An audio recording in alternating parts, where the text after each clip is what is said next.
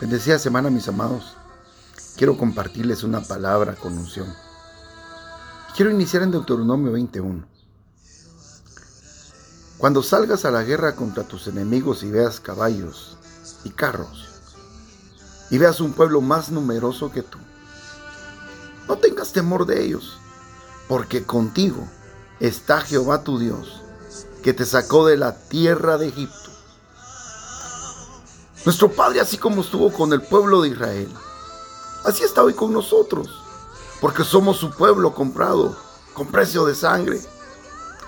Por tal razón tomamos la anterior promesa y la siguiente. Jeremías 1.19 dice, lucharán contra ti, pero no te vencerán, porque yo estaré contigo para librarte, dice Jehová. Profetizo sobre tu vida en el nombre poderoso de Jesús una semana de mucha bendición para tu vida, donde ningún enemigo te podrá hacer frente.